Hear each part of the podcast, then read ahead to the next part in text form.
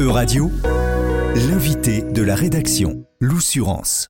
Surfrider Fondation Europe, une ONG internationale environnementale dont le but est la protection des océans, a rendu son livre blanc pour la sécurité maritime à la commissaire européenne à la Direction générale de la mobilité et des transports le 23 mai dernier.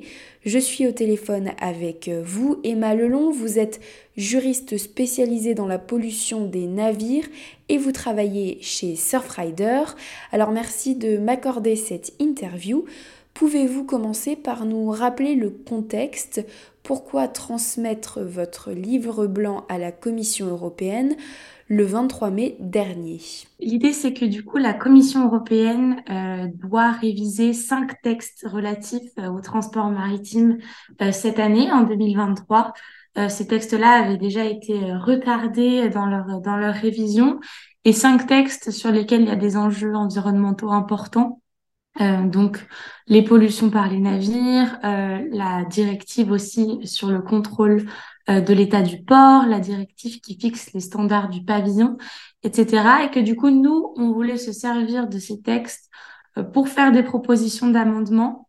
Et après, pourquoi le 23 mai? Euh, Du coup, la semaine dernière, il y avait les journées maritimes européennes, les European Maritime Days, qui se sont tenues à Brest, chez moi. Donc, on a choisi ce moment-là aussi, le contexte européen et maritime, pour pouvoir euh, sortir ce rapport qui résume toutes nos propositions. Que peut-on retrouver dans ce livre blanc? Quelles sont les recommandations de Surfrider pour améliorer la législation sur le transport des marchandises?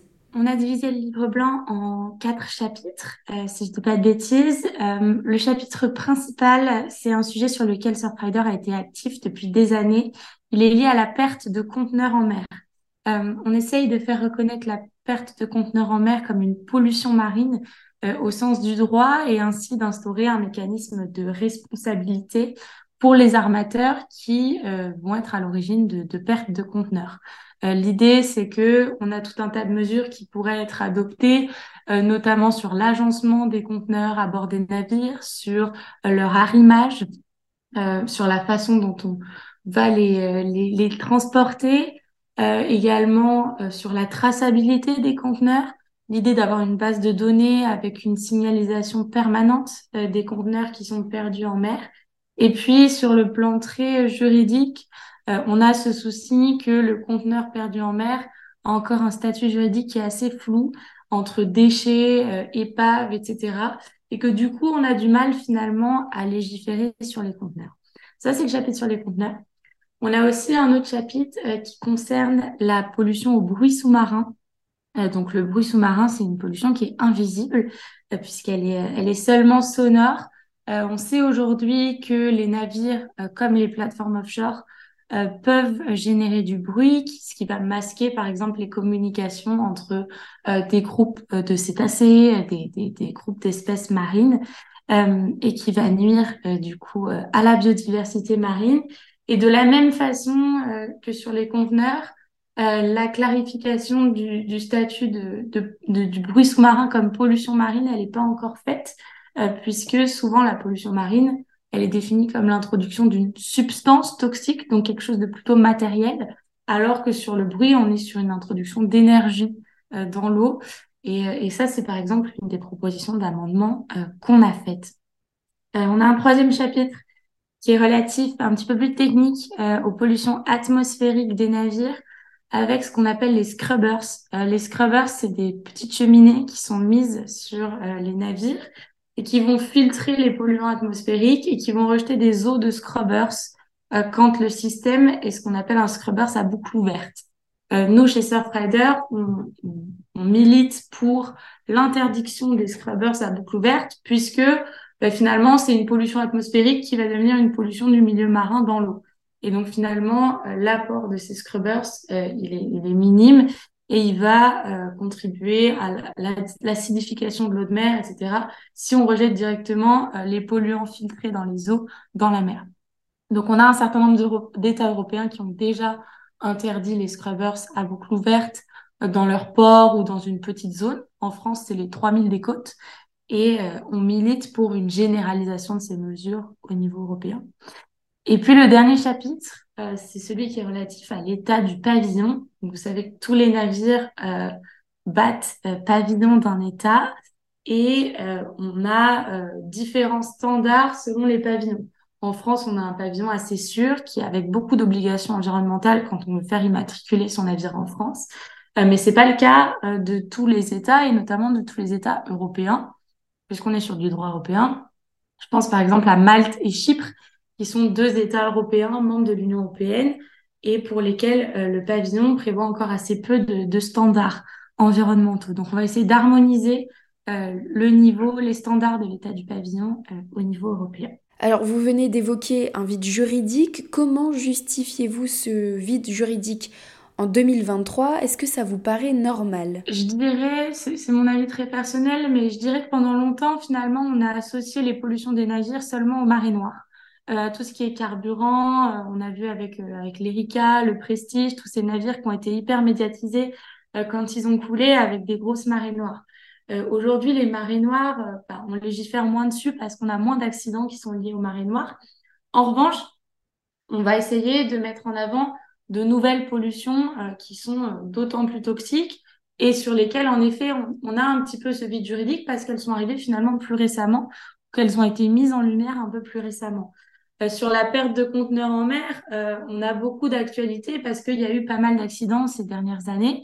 Euh, il y a un, porte-conteneur, le Plus par exemple, qui a perdu 1800 conteneurs. C'est énorme.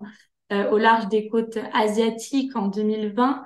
Euh, il y a aussi un navire qui s'appelle le Express Pearl qui a perdu des conteneurs qui étaient remplis de pellets, donc de petites billes de plastique en vrac, toutes blanches. On a appelé ça une marée blanche. C'était au Sri Lanka en 2019, si je dis pas de bêtises. Et en fait, ces accidents-là, ils sont médiatisés maintenant. Euh, parce qu'ils apparaissent maintenant, parce que bah, gigantisme des navires, on transporte de plus en plus de conteneurs et du coup, bah, on a de plus en plus de, risques d'accidents, alors qu'avant, on, était vraiment focus sur le risque marée noire. Donc aujourd'hui, par exemple, les conteneurs, c'est quelque chose qui est de plus en plus médiatisé. Euh, sur le bruit, je dirais qu'on est encore sur du plus récent. Et le, problème qu'on a, c'est, comme je le disais, que c'est une pollution qui est encore invisible. Euh, donc forcément, bah, la législation, elle est, tardive. Et sur le bruit, pour l'instant, euh, en dehors de la directive CAD, stratégie pour le milieu marin, qui fixe certains objectifs, euh, on n'a aucune législation contraignante sur le bruit sous-marin. Et c'est un problème. Mais je dirais que c'est plutôt, on n'est pas sur de l'attentisme, mais disons que c'est des pollutions qui ont été mises en valeur un peu plus récemment et qu'on essaye de, de, de médiatiser aujourd'hui par, par l'action de Surprider. Avez-vous déjà eu des retours sur ce livre blanc? Quelles sont les positions de la Commission européenne et des parlementaires euh, à propos euh, de ces sujets? Déjà, les textes, normalement, devraient sortir au mois de juin. Euh, donc, c'est à ce moment-là qu'on va pouvoir voir si nos propositions d'amendement ont été reçues ou pas dans la proposition que va faire la Commission. Donc, vous savez que ça marche par trilogue. Il y a la Commission, le Conseil et le Parlement. Et donc, on attend la proposition de la commission qui a l'initiative euh, pour voir euh, ce qu'il y a dedans. Euh, comment ça a été reçu? Nous, des premiers échos qu'on a, et, c'est bien dommage, c'est que la Commission européenne a tendance à se reposer un petit peu trop sur le droit international qui vient de l'Organisation maritime internationale, l'OMI, qui est compétente en matière de transport maritime.